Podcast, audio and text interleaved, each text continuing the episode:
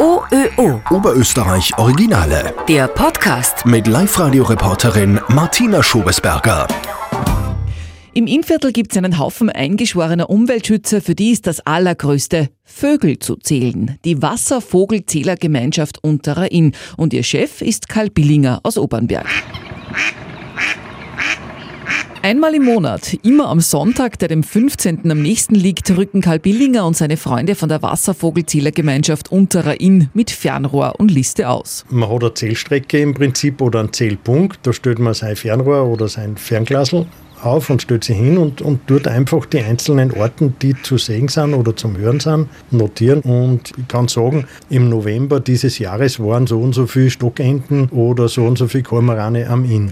Immerhin 100 Personen begeistern sich fürs Wasservogelzählen an Inn und Salzach. Ihre Daten liefern wichtige Hinweise für Umweltschutzmaßnahmen, sagt Karl Billinger. Er ist 62 Jahre alt, pensionierter Hauptschullehrer und kann eins gar nicht ausstehen, nämlich wenn Menschen Wildvögel füttern. Weil man es zu Haustieren macht. Ich habe das erlebt einmal, bei der Vogelinsel waren Kurgäste da, die die Lochmögen gefüttert haben mit Brot, mit riesen Säcken. Und dann kommen aber tausende Vögel, die da herfliegen. Und dann haben sie sich das Fürchten angefangen und beim Weggehen haben sie dann gesagt, da muss ja doch endlich einmal was da werden gegen die Vögel. Zuerst haben sie es aber gefordert. Und das ist genau das Falsche. Karl Billinger beobachtet die Vögel lieber aus der Ferne. Feierlich wird ihm zumute, wenn er einen Prachttaucher sieht, weil die haben früher viele für Pinguine gehalten. Die waren so schwarz am Rücken und weiß am Bauch und sind am Land ziemlich tollpatschig und die haben zu denen Pinguine gesagt. Ich meine, mir war als Bub damals klar, das kann kein Pinguin sein. Die gibt es nur an der Südhälfte der Erde. Aber wenn ich jetzt heutzutage einen Prachttaucher sehe, dann wird oft am Abend der Flasche Wein aufgemacht.